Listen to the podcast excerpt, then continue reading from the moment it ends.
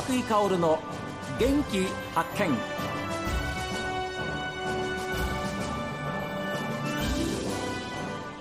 こんにちは和久井薫です。和久井薫の元気発見。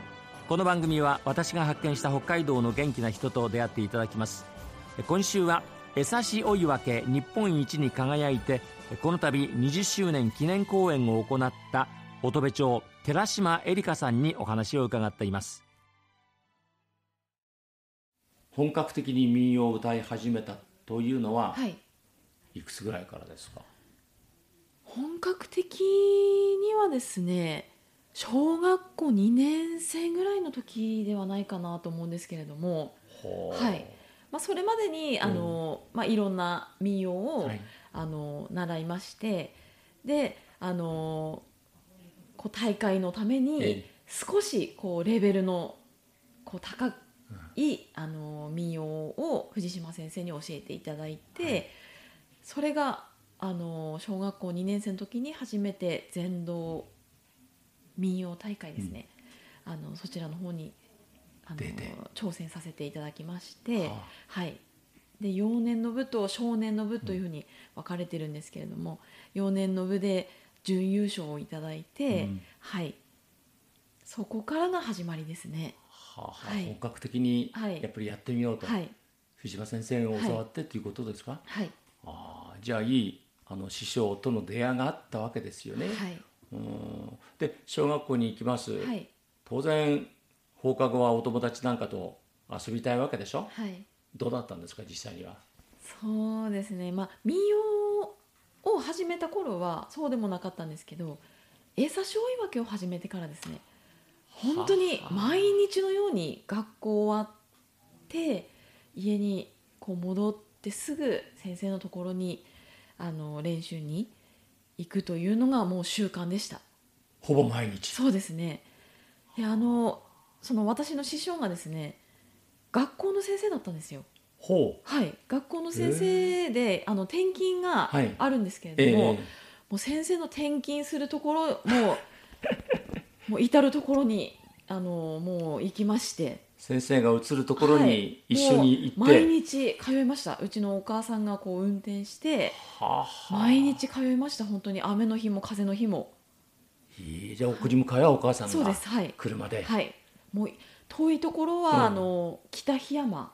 北檜山はい。はい、まであの車でだいたいい行きだけで1時間半まではかからないですけど大体そのくらい。もうそれを往復毎日。学校帰ってきてからですよ。帰ってき帰っててきて。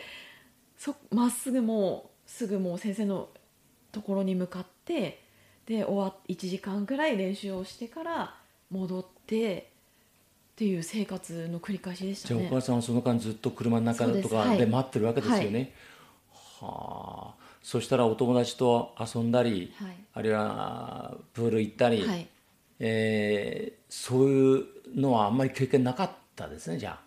そうですね。もうほとんど練習漬けといいますかね、うんうんそういう習慣でしたので、えなかなか友達とこう遊ぶ時間がなかったですね、あはい。ー中学はどうだったんですか？中学どんどんどんどんやっぱり厳しくなっていくんですか練習は？そうですね。やはり先生も期待をしてくれているからこそ12練習。2 2練習。はい。もうそんな感じでしたね。で中学に行ったらはい。部活なんかもあるわはい、けでしょ、部活はあのバレーボールをやってたんですけれども、ええあのまあそこは部活が終わってからうわ。行きました。じゃあもう えー、そしたら部活やってもくたくたですよね、はい。バレーボール、はいで家に帰ってきてはい。でそこからまたはい。お母さんに送ってもらって、先生のところに行く、はい。やめようと思ったことはないんですか？何度もあります。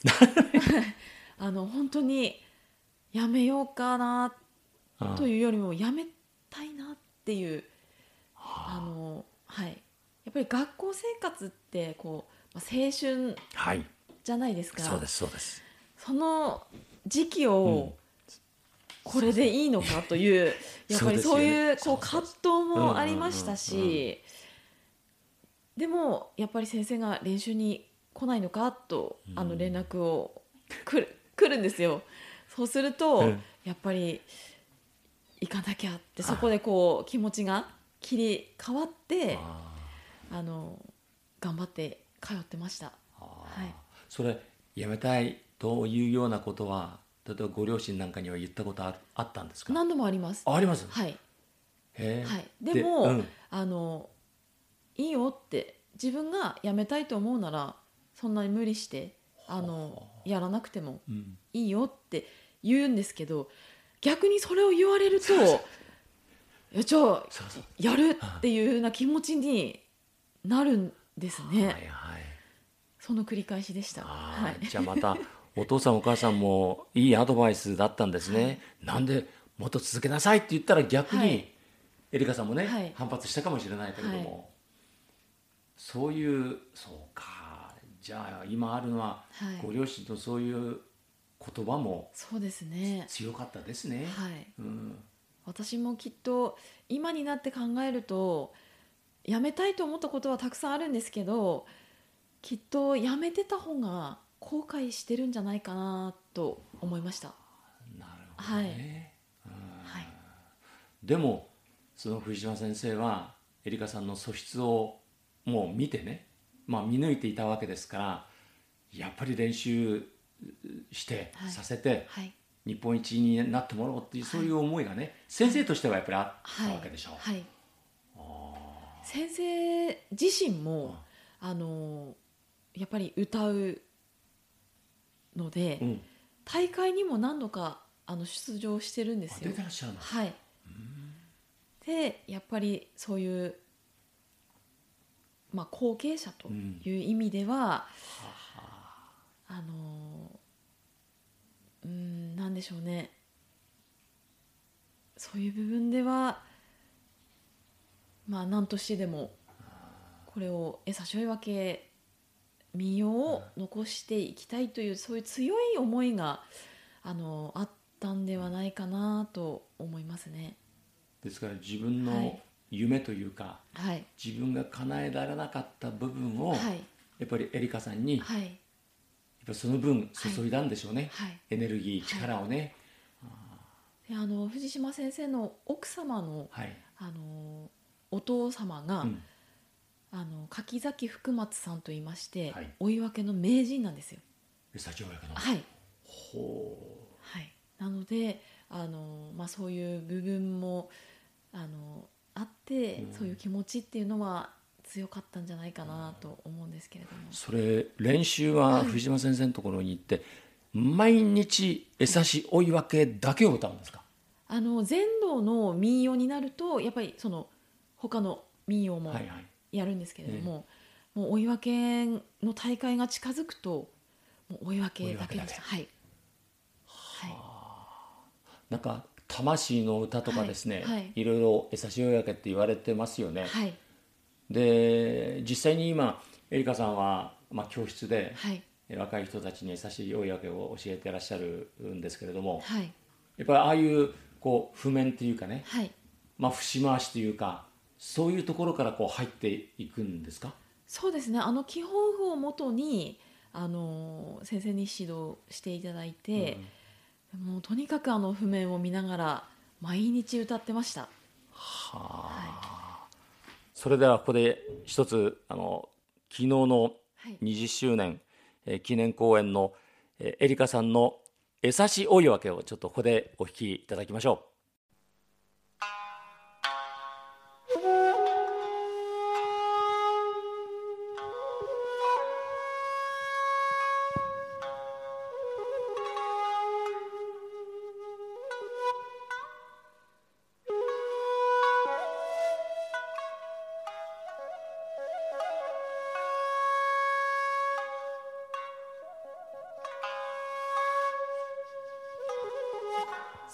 いそい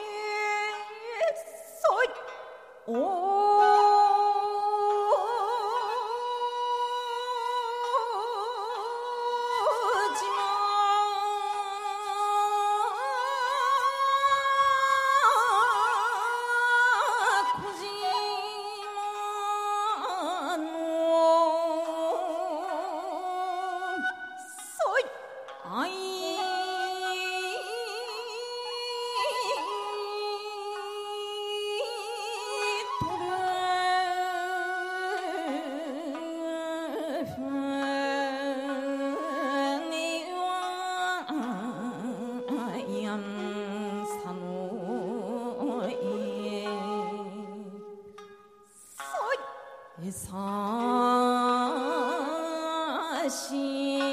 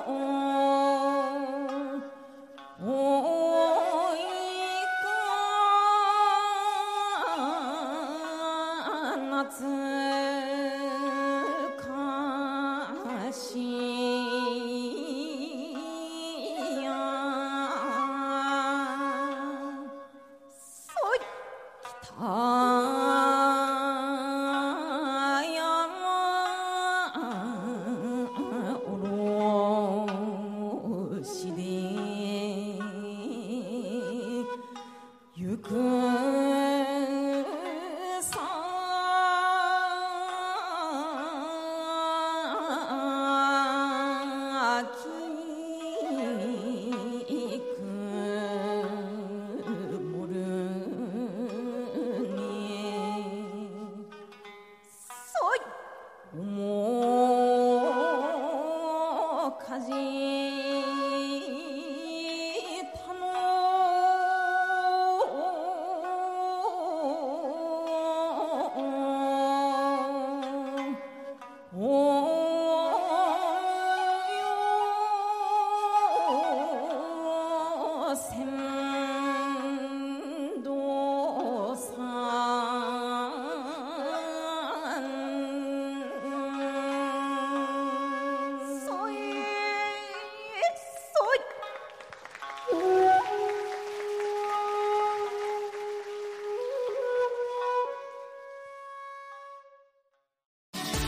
今週は江差大岩家日本一に輝いて20周年記念公演を行った乙部町の寺島絵里香さんにお話を伺っています。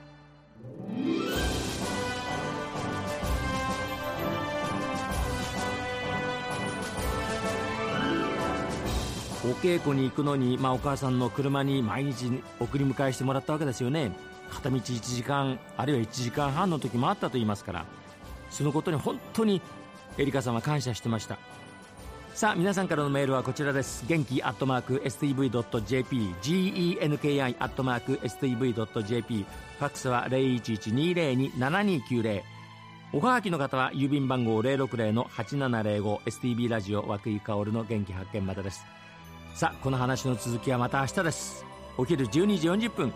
元気にお会いしましょう。元気発見。